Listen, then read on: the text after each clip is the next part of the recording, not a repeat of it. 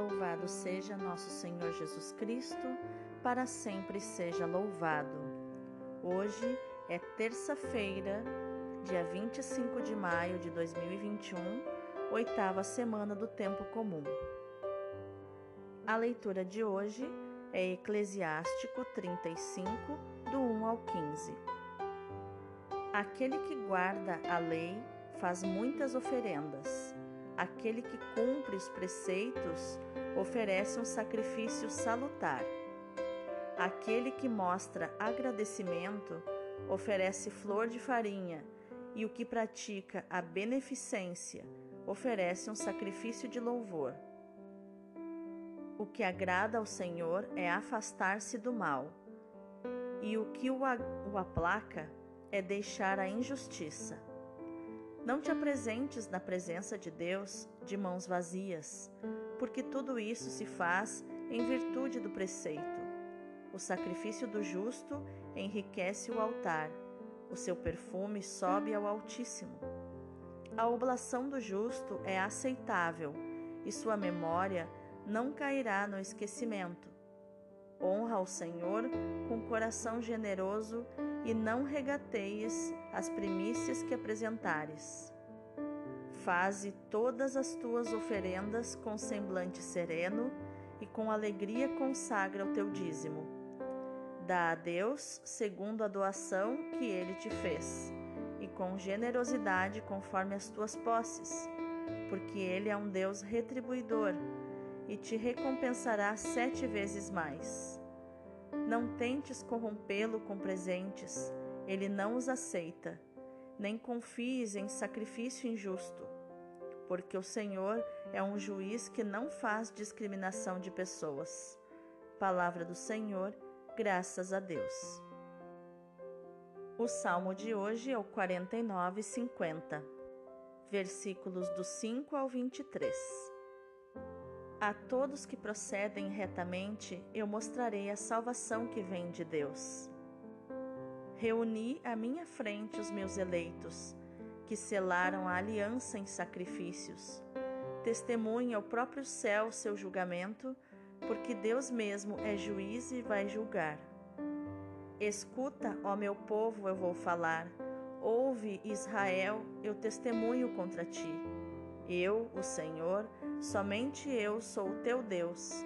Eu não venho censurar teus sacrifícios, pois sempre estão perante mim teus holocaustos. Imola a Deus um sacrifício de louvor e cumpre os votos que fizeste ao Altíssimo. Quem me oferece um sacrifício de louvor, este sim é que me honra de verdade. A todo homem que procede retamente, eu mostrarei a salvação que vem de Deus. A todos que procedem retamente, eu mostrarei a salvação que vem de Deus. O evangelho de hoje é Marcos 10, do 28 ao 31. Naquele tempo, começou Pedro a dizer a Jesus: Eis que nós deixamos tudo e te seguimos. Respondeu Jesus: Em verdade vos digo: quem tiver deixado casa, irmãos, irmãs, mãe, pai, filhos, campos, por causa de mim e do Evangelho, receberá cem vezes mais agora, durante esta vida, casa, irmãos, irmãs, mães, filhos e campos, com perseguições. E, no mundo futuro, a vida eterna.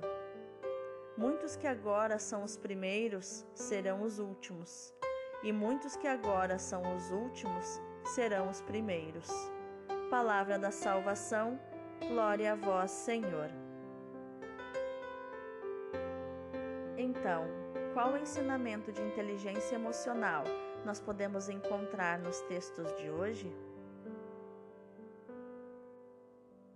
A leitura de hoje nos mostra em Eclesiástico que existe uma sabedoria, uma lei universal, imutável, que sempre existiu e sempre existirá, que é a lei da gratidão.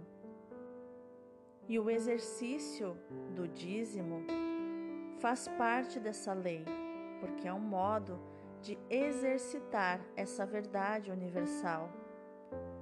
Tem pessoas que acham que pagam o dízimo, mas na verdade este princípio está errado, está equivocado na mente. Na verdade, o dízimo, o dízimo ele deve ser devolvido a Deus e não doado e nem pago, mas devolvido, porque ele não pertence a nós, ele pertence a Deus. Não podemos ficar com algo que não nos pertence.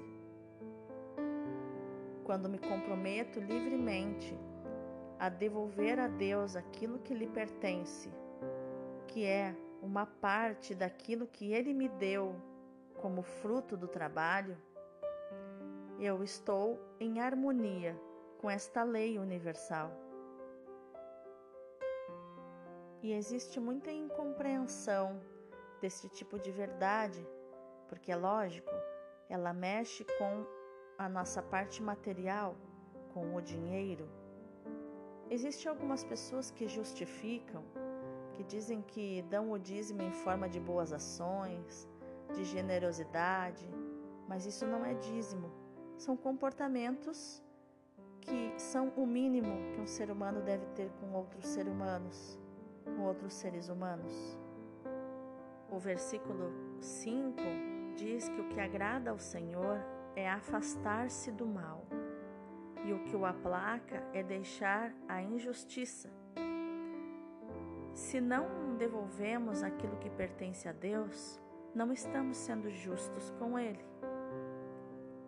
estamos aí mergulhando no abismo da avareza, do egoísmo e da arrogância. Veja, o dízimo é um exercício de generosidade, um exercício principalmente de justiça, porque eu devolvo àquele que me deu uma parte do que me deu, e isso é justo. Eu devolvo 10% do que recebi e me sobra 90% para eu usar como quiser. É claro que o, o ideal é sempre usar com sabedoria, com conhecimento de administração financeira para em tudo prosperar. Um exemplo disso é a família de São Joaquim e Santa Ana, os pais de Nossa Senhora, de Maria, mãe de Jesus. Conta a tradição que São Joaquim dividia suas finanças em três partes. Ele era sacerdote do templo, sacerdote da sinagoga. Uma das partes ele usava uma terça parte ele usava para sobreviver, para a sobrevivência da sua família.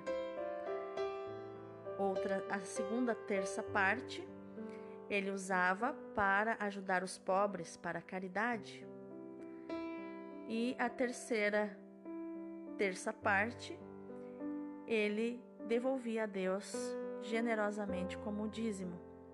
Veja, a justiça seria 10%, mas ele devolvia 30% em gratidão a Deus por toda a abundância que Deus lhe dava.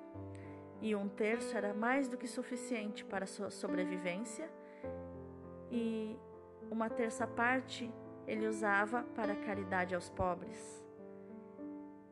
Era uma família próspera, porque o rico é aquele que muito tem, mas o próspero é aquele que pouco precisa, que mais contribui do que consome do mundo. E o versículo 8 diz que o justo, o seu sacrifício enriquece o altar e o seu perfume sobe ao Altíssimo. Sacrifício vem da palavra sacro, que significa sagrado, tudo que é sagrado exige sacrifício, e o justo não cairá no esquecimento. O escritor do Eclesiástico diz para honrarmos ao Senhor de coração generoso e não pechinchar do nosso dízimo, que são as primícias. Isso é muito importante. O dízimo deve ser o primeiro e não o que me sobra, mesmo que me sobre 10%. Mas não, ele deve ser retirado primeiro, antes de tudo, antes de qualquer pagamento de conta, antes de qualquer é, movimento com o dinheiro. É as primícias, é aquilo que você apresenta primeiro. Primeiro é o primeiro. O primeiro vem primeiro e o primeiro é Deus. E Deus se alegra quando nós fazemos tudo isso com o coração alegre. E a recompensa é sete vezes mais. E o número sete significa perfeição. E aqui ele nos alerta para não confiarmos em sacrifícios injustos